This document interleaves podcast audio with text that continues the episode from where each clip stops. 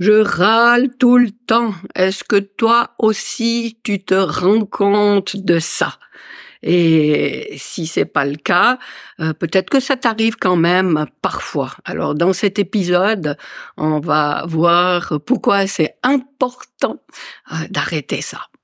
Euh, bonjour et bienvenue dans ce nouvel épisode du podcast de la double reconnexion. Je suis Viviane Kuhn, enquêtologue connectée. J'accompagne les femmes qui se sont oubliées pour les aider à se retrouver et à s'autoriser à vivre la vie qui leur correspond et non plus celle qui convient aux autres.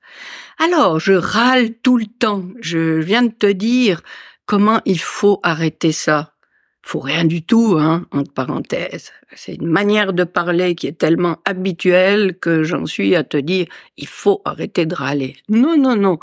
Euh, tu dois rien, il faut rien du tout. Tu fais comme tu penses, comme comme tu te sens à l'aise. C'est simplement que moi je te partage ça euh, parce que c'est quelque chose que je trouve qui nous alourdit, qui qui nous met des sacs à dos inutiles, lourds dans le dos pour avancer. Et si tu prends conscience que effectivement ça te permettrait de t'alléger pour mieux avancer, si tu lâches ça, bah tu lâches. Si tu veux pas lâcher, évidemment tu lâches pas. Euh, J'avais envie de parler de ça parce que il y a quelque temps, je me suis rendu compte que euh, oulala. Il y a peut-être une vingtaine d'années, j'ai lu un livre qui s'appelle justement J'arrête de râler. Et je ne sais pas comment, bah voilà, les choses sont, elles se passent comme elles, comme elles sont bonnes que, que qui se passent pour pour nous. Et j'avais acheté ce livre et ça m'avait tellement parlé, alors que j'avais même pas tellement conscience que je râlais. Je, me rendais bien compte que j'étais jamais contente, mais euh, pour moi, c'était pas râler, c'était juste être euh, objective et puis euh, euh simplement consciente que euh, les gens étaient comme ça autour de moi, euh, c'est-à-dire qu'ils faisaient tout faux, que que rien n'était fait correctement, voilà. Et donc je jugeais tout le monde autour de moi, tous des incapables. Moi, j'étais la seule à faire les choses correctement. Donc, euh, si je prends deux secondes, même une demi, un demi-quart de seconde, quand tu as une attitude comme ça, c'est difficile de faire autrement que de râler tout le temps. Donc, je râlais tout le temps, mais euh, je ne me l'étais pas encore avoué. Et puis, ce livre euh, m'a vraiment euh, été d'une grande aide. Et effectivement, je me suis rendu compte à quel point j'étais dans cette attitude. Et puis, mes enfants étaient petits. je, me, je me disais, mais nom d'une pipe, quel exemple! Quel exemple pour des enfants de partout où je suis, je, je traite tous les autres d'incapables et, de bons à rien et, de oh là là enfin. On fait ce qu'on peut avec les outils qu'on a toujours et à l'époque je fais comme ça parce que c'est ce que je pouvais faire. Alors les choses changent euh, on évolue euh, on s'ouvre à des nouvelles choses et tant mieux mais voilà, euh, j'avais envie de, de, faire quand même quelque chose par rapport à, à, ce mot de râler, parce que effectivement, ça, ça vient me chercher loin. Et ça fait, il y a deux épisodes, je te parlais de la loi de manifestation par la vibration. C'est ça. Je dire, je râlais, euh, la vie m'envoyait des situations qui me permettait de râler. Puisque visiblement c'est ça que j'aimais faire, eh bien voilà, j'étais confrontée à des gens, à des situations où je pouvais râler. Viviane, elle aime râler. Attends, on va lui envoyer ça, ça. Ah ouais, là, elle va avoir de quoi râler, hein, parce que c'est triste là. Et chaque fois, rebelote, je râlais, je râlais encore et je râlais, et on m'amenait euh, encore et toujours des situations où je pouvais râler gaiement. Alors voilà, euh, tant que tu n'as pas pris conscience de quelque chose. Et dans le fait d'arrêter de râler, il y a un élément important, c'est la responsabilisation. La responsabilisation que tu prends sur ta vie, euh, ça veut pas dire assumer la culpabilité de tout ce qui se passe. Pas du tout. Se responsabiliser et culpabiliser, ça n'a rien à voir. Donc je suis pas en train de te dire tout ce qui t'arrive est de ta faute. C'est pas ça que je dis. Parce que là, ça veut dire tu es puni. Tu as fait mal les choses, donc tu es puni. C'est ça que ça veut dire. Euh, alors que d'être responsable, non, c'est juste prendre conscience. Alors, quand je fais ça, quand je réagis comme ça aux situations, voilà ce qui se passe. Et je prends la responsabilité de ça. Ça veut dire comment moi je peux changer ma manière d'interagir ou de réagir pour que quelque chose change dans l'équation. Et c'est d'arrêter de se dire, mais quand ils auront enfin compris qu'il faut faire comme ça, ou quand ils auront enfin appris à ceci, et que tu attends des autres qui changent quelque chose pour que, ah ben quand même, il était temps. Maintenant, je peux arrêter de râler. Non, ça c'est toujours remettre la responsabilité sur les autres. Et non, c'est pas une bonne attitude parce que ça n'arrivera jamais justement parce que toi tu continues à demander ce que tu formules à l'intérieur de toi sans en être conscient, c'est-à-dire amenez-moi de quoi râler. Alors que si tu si tu changes en toi euh, ta manière de percevoir les choses. Hein, je donne un exemple qui horripilait mes enfants, même qu'ils étaient tout petits, mais ils étaient Oh, tellement honteux pour moi. Je me souviens quand j'allais au supermarché avec les vendeuses, mais c'était terrible, c'était terrible.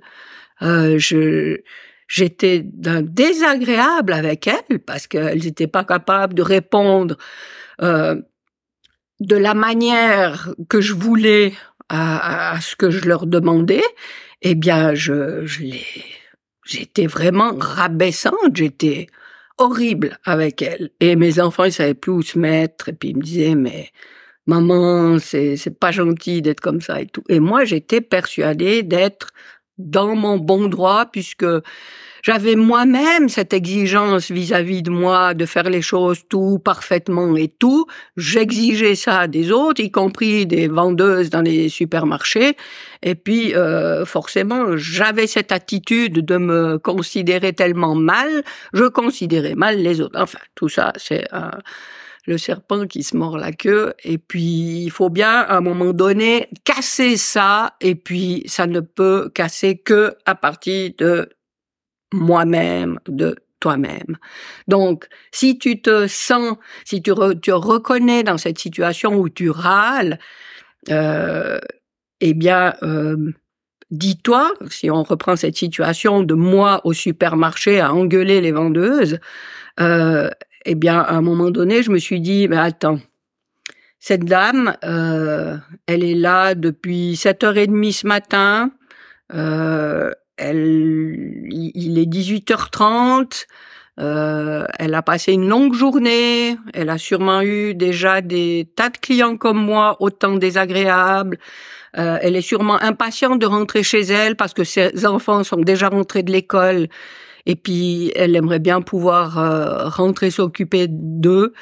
Enfin bref, j'ai commencé à, à simplement me mettre à leur place. Et et tout ça, bien sûr, se fait en parallèle. C'est quand je m'autorise, moi, à, me voir euh, avec plus d'amour que je peux avoir cette empathie avec les autres. Et c'est un petit peu comme ça que j'ai commencé à arrêter de râler.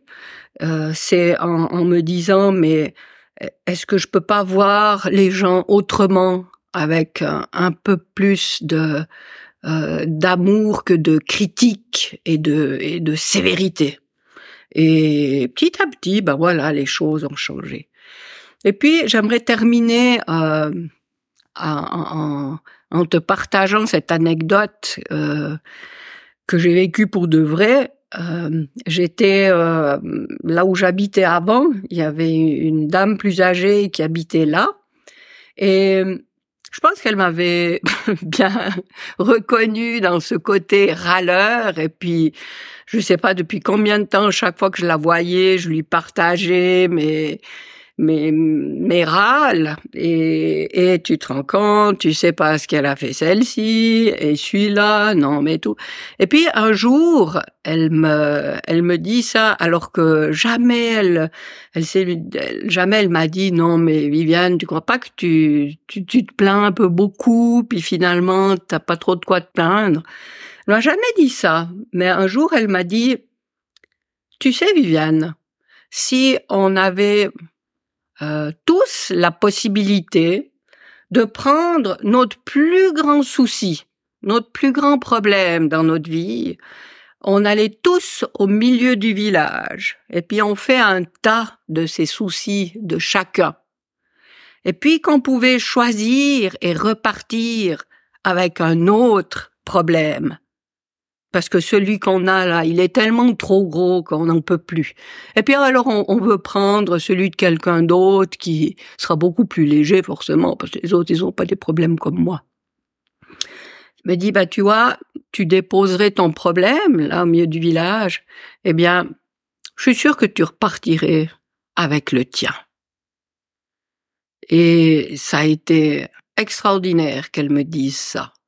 Et c'est vrai que depuis, j'ai aussi, hein, bien sûr, j'étais, j'ai, il y a tellement de choses qui ont changé en moi, mais j'ai tellement plus de, oui, d'empathie, c'est comme ça que ça s'appelle, pour, pour les autres. Et puis, et puis je me rends compte que chacun a ses difficultés, ses souffrances.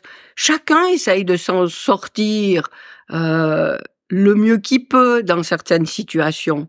Alors, quand, quand je dis ça, euh, après, il faut encore faire la distinction de se sentir victime de certaines situations et tout. Mais enfin, bref. En gros, c'est ça que ça veut dire. Maintenant, je compatis beaucoup plus avec les autres.